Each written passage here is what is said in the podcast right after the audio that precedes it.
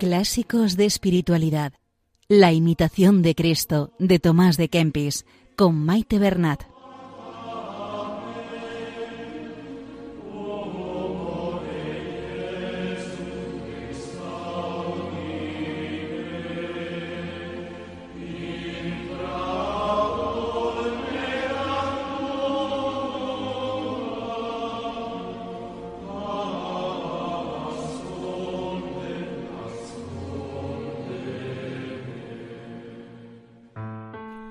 Un saludo a todos los oyentes de Radio María. Bienvenidos al programa Clásicos de Espiritualidad, donde estamos realizando una lectura pausada del libro La imitación de Cristo, o también conocido por el Kempis. Nos ponemos bajo el manto protector de María, que interceda por nosotros ante el Padre.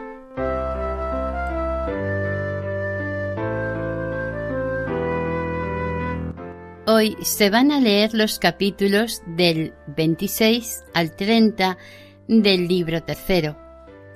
Kempis sigue enseñándonos en forma dialogada entre Jesucristo y el alma del discípulo, y lo hace doblemente.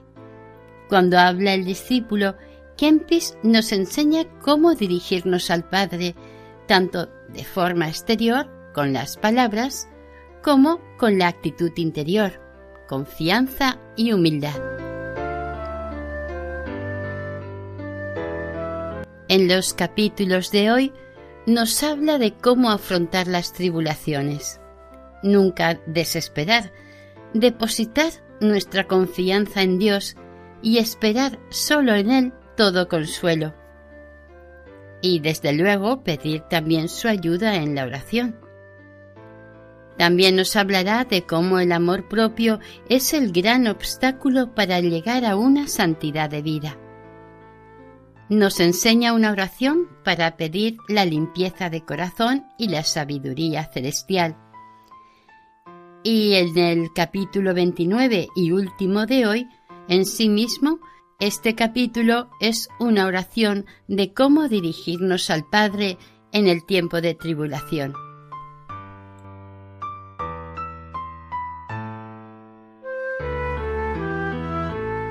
Continuamos con la lectura del libro tercero de la imitación de Cristo.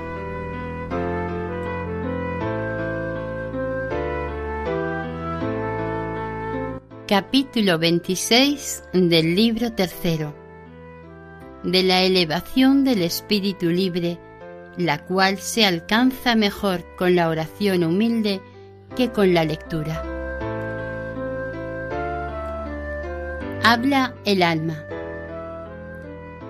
Señor, obra es de varón perfecto no entibiar nunca el ánimo en la consideración de las cosas celestiales y entre muchos cuidados pasar casi sin cuidado, no a la manera de un estúpido, sino con la prerrogativa de un alma libre que no pone desordenado afecto en criatura alguna. Ruégote, piadosísimo Dios mío, que me apartes de los cuidados de esta vida, para que no me embarace demasiado en ellos, para que no me deje llevar del deleite ni de las muchas necesidades del cuerpo, para que no pierda el fruto con los muchos obstáculos y molestias del alma. No hablo de las cosas que la vanidad mundana desea con tanto afecto, sino de aquellas miserias que penosamente agravan y detienen el alma de tu siervo, con la común maldición de los mortales para que no pueda alcanzar la libertad del espíritu cuantas veces quisiere. Oh Dios mío, dulzura inefable, conviérteme en amargura todo consuelo carnal que me aparta del amor de los eternos, lisonjeándome torpemente con la vista de bienes temporales que deleitan. No me venza, Dios mío, no me venza la carne y la sangre, No me engañe el mundo y su breve gloria, no me derribe el demonio y su astucia. Dame fortaleza para resistir, paciencia para sufrir, constancia para perseverar. Dame en lugar de todas las consolaciones del mundo la suavísima unción de tu espíritu, y en lugar del amor carnal infúndeme el amor de tu nombre. Porque muy embarazosas son para el espíritu fervoroso la comida, la bebida, el vestido y todas las demás cosas necesarias para sustentar el cuerpo. Concédeme usar de todo lo necesario templadamente, y que no me ocupe en ello con sobrado afecto. No es lícito dejarlo todo porque se ha de sustentar la naturaleza. Pero la ley santa prohíbe buscar lo superfluo y lo que más deleita, porque de otro modo la carne se rebelará contra el espíritu. Ruégote, Señor, que me rija y enseñe tu mano en estas cosas, para que nada me exceda.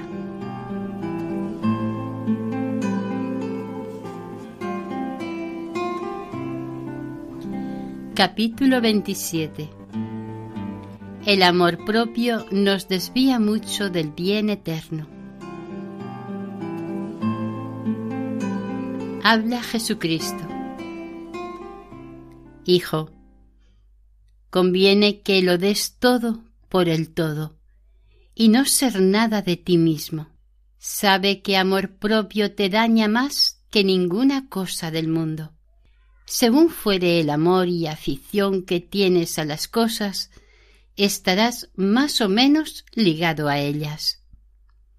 Si tu amor fuere puro, sencillo y bien ordenado, no serás esclavo de ninguna. No codicies lo que no te conviene tener. No quieras tener cosa que te pueda impedir y quitar la libertad interior. Es de admirar que no te entregues a mí de lo íntimo del corazón con todo lo que puedes tener o desear. ¿Por qué te consumes en vana tristeza? ¿Por qué te fatigas con superfluos cuidados? Está a mi voluntad y no sentirás daño alguno. Si buscas esto o aquello y quisieras estar aquí o allí por tu provecho y propia voluntad, Nunca tendrás quietud ni estarás libre de cuidados, porque en todas hay alguna falta y en cada lugar habrá quien te ofenda. Y así, no cualquier cosa alcanzada o multiplicada exteriormente aprovecha, sino más bien la despreciada y desarraigada del corazón. No entiendas eso solamente de las posesiones y de las riquezas, sino también de la ambición de la honra y deseo de vanas alabanzas, todo lo cual pasa con el mundo. Importa poco el lugar si falta el fervor del espíritu. Ni durará mucho la paz buscada por de fuera si falta el verdadero fundamento de la disposición del corazón. Quiero decir, si no estuvieses en mí. Puedes mudarte, pero no mejorarte, porque en llegando y agrandando la ocasión hallarás lo mismo que huías y más.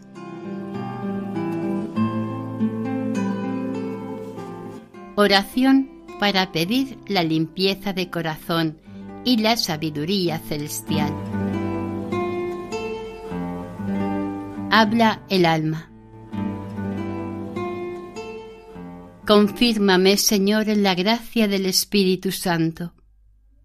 Dame esfuerzo para fortalecerme en mi interior y desocupar mi corazón de toda inútil solicitud y congoja, y para que no me lleven tras sí tan varios deseos por cualquier cosa vil o preciosa, sino que las mire todas como pasajeras y a mí mismo como que he de pasar con ellas. porque nada hay permanente debajo del sol, a donde todo es vanidad y aflicción de espíritu.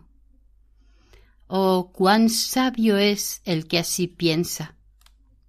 Dame, Señor, sabiduría celestial, para que aprenda a buscarte y hallarte sobre todas las cosas, gustarte y amarte sobre todas, y entender lo demás como es, según el orden de tu sabiduría. Dame prudencia para desviarme del lisonjero y sufrir con paciencia el adversario. Porque esta es muy gran sabiduría no moverse a todo viento de palabras, ni tampoco dar oídos a la engañosa sirena, pues así se anda con seguridad el camino del cielo.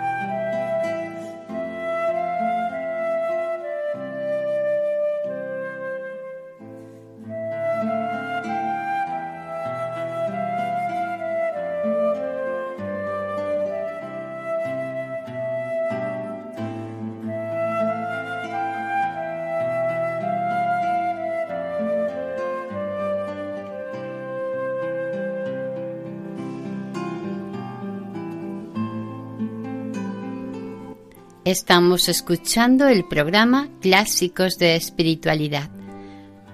Continuamos con la lectura del libro tercero de la imitación de Cristo.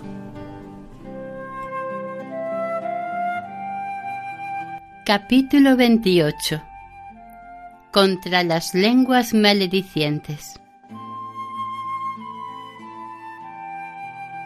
Habla Jesucristo.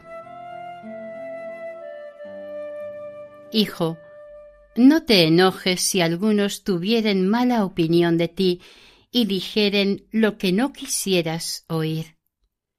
Tú debes sentir de ti peores cosas y tenerte por el más flaco de todos. Si andas dentro de ti, no apreciarás mucho las palabras que vuelan. No es poca prudencia callar en el tiempo adverso y volverse a mi corazón sin turbarse por los juicios humanos. No esté tu paz en la boca de los hombres, pues si pensaren de ti bien o mal, no serás por eso hombre diferente. ¿Dónde está la verdadera paz y la verdadera gloria sino en mí? Y el que no desea contentar a los hombres, ni teme desagradarlos, gozará de mucha paz. Del desordenado amor y vano temor nace todo desasosiego del corazón y la distracción de los sentidos. Capítulo 29 ¿Cómo debemos llamar a Dios y bendecirle en el tiempo de la tribulación? Habla el alma. Sea tu nombre, Señor, para siempre bendito, que quisiste que viniese sobre mí esta tentación y tribulación. Yo no puedo huirla, sino que necesito acudir a ti para que me ayudes y me la conviertas en provecho. Señor, ahora estoy atribulado y no le va bien a mi corazón sino que me atormenta mucho esta pasión. ¿Y qué diré ahora, Padre amado? Rodeado estoy de angustias. Sálvame en esta hora. Mas he llegado a este trance para que seas tú glorificado cuando yo estuviere muy humillado y fuere librado por ti. Dígnate, Señor, librarme, porque yo, pobre, ¿qué puedo hacer? ¿Y a dónde iré sin ti? Dame paciencia, Señor, también en este trance. Ayúdame, Dios mío, y no temeré por más atribulado que me halle. Y entre estas congojas, ¿qué diré ahora? Hágase, Señor, tu voluntad. Viene merecido yo ser atribulado y angustiado. Aún me conviene sufrir, y ojalá sea con paciencia hasta que pase la tempestad y haya bonanza. Pues poderosa es tu mano omnipotente para quitar de mí esta tentación y amansar su furor, porque del todo no caiga, así como antes lo has hecho muchas veces, Dios mío, misericordia mía. Y cuanto para mí es más difícil, tanto es para ti fácil esta mudanza de la diestra del Altísimo.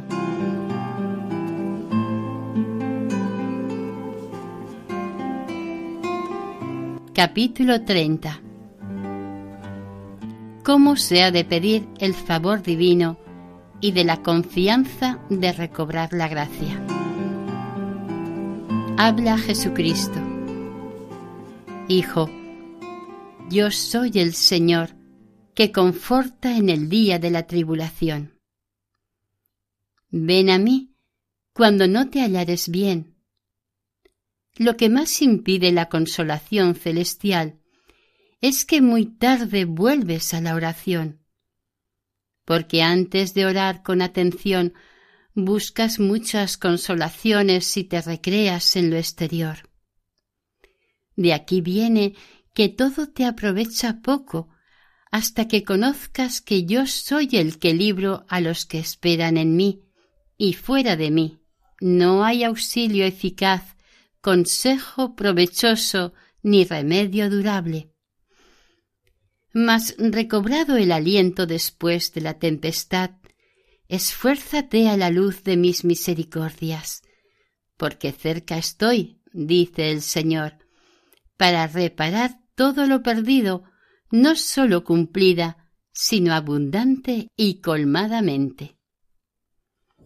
Por ventura, ¿hay cosa difícil para mí? ¿O seré yo como el que dice y no hace? ¿Dónde está tu fe? Ten firmeza y perseverancia. Sé varón fuerte y magnánimo, y a su tiempo te llegará el consuelo. Espérame, espera yo vendré y te curaré. Tentación es la que te atormenta y vano temor el que te espanta. ¿Qué aprovecha el cuidado de lo que está por venir, sino para tener tristeza sobre tristeza? Bástale a cada día su molestia. Vana cosa es y sin provecho entristecerse o alegrarse de lo venidero, que quizás nunca acaecerá pero es propio de la humana flaqueza engañarse con tales imaginaciones. Y también es señal de poco ánimo dejarse burlar tan ligeramente del enemigo. Pues el que no cuida que sea verdadero o falso aquello con lo que nos burla o engaña, o si derribará con el amor de lo presente o con el temor de lo futuro. No se turbe, pues, ni tema tu corazón. Cree en mí y ten confianza en mi misericordia. Cuando piensas que estás lejos de mí, estoy más cerca de ti regularmente. Cuando piensas que está todo casi perdido, entonces muchas veces está cerca la ganancia del merecer. No todo está perdido cuando alguna cosa te sucede contraria. No debes juzgar como sientes ahora, ni embarazarte ni acongojarte con cualquier contrariedad que te venga, como si no hubiese esperanza de remedio. No te tengas por desamparado del todo, aunque te envíe a tiempos alguna tribulación o te prive del consuelo deseado, porque de este modo se llega al reino de los cielos. Y sin duda, te conviene más a ti y a los demás siervos míos, sed ejercitados en adversidades, que si todo os sucediese a vuestro gusto. Yo penetro los secretos, y sé que te conviene mucho para tu bien que algunas veces te deje desconsolado, para que no te ensoberbezcas en los sucesos prósperos, ni quieras complacerte en ti mismo por lo que no eres. Lo que yo te di, te lo puedo quitar, y volvértelo cuando me agradare. Cuando te lo diere, mío es. Cuando te lo quitare, no tomo cosa tuya, pues mía es cualquier dádiva buena y todo don perfecto. Si te enviare pesadumbre o alguna contrariedad, no te indignes, ni desfallezca tu corazón. Presto puedo levantarte y mudar toda pena en gozo. Justo soy y digno de ser alabado cuando así me porto contigo. Si bien lo entiendes y lo miras a la luz de la verdad, nunca te debes de entristecer ni descaecer tanto por las adversidades, sino antes holgarte más y darme gracias, y tener por único gozo el ver que, afligiéndote con dolores, no te contemplo. Así como me amó el Padre, yo os amo dije a mis amados discípulos, los cuales no envié a gozos temporales, sino a grandes peleas, no a honras, sino a desprecios, no a ocio, sino a trabajos, no al descanso, sino a recoger grandes frutos de paciencia. Acuérdate, hijo mío, de estas palabras.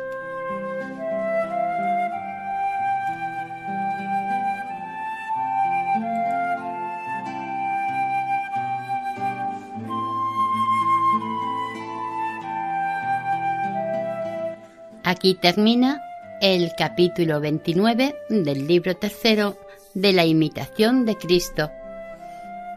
Continuaremos la semana que viene, si Dios quiere.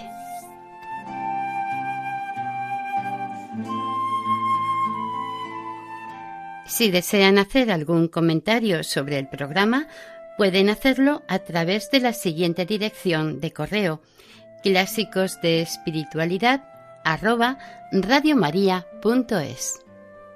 Pueden volver a escuchar el programa e incluso descargarlo en la sección de podcast de la página web de Radio María. Y si desean adquirir el programa, pueden llamar al 91 8 22 80 10. Que el Señor y la Virgen les bendigan.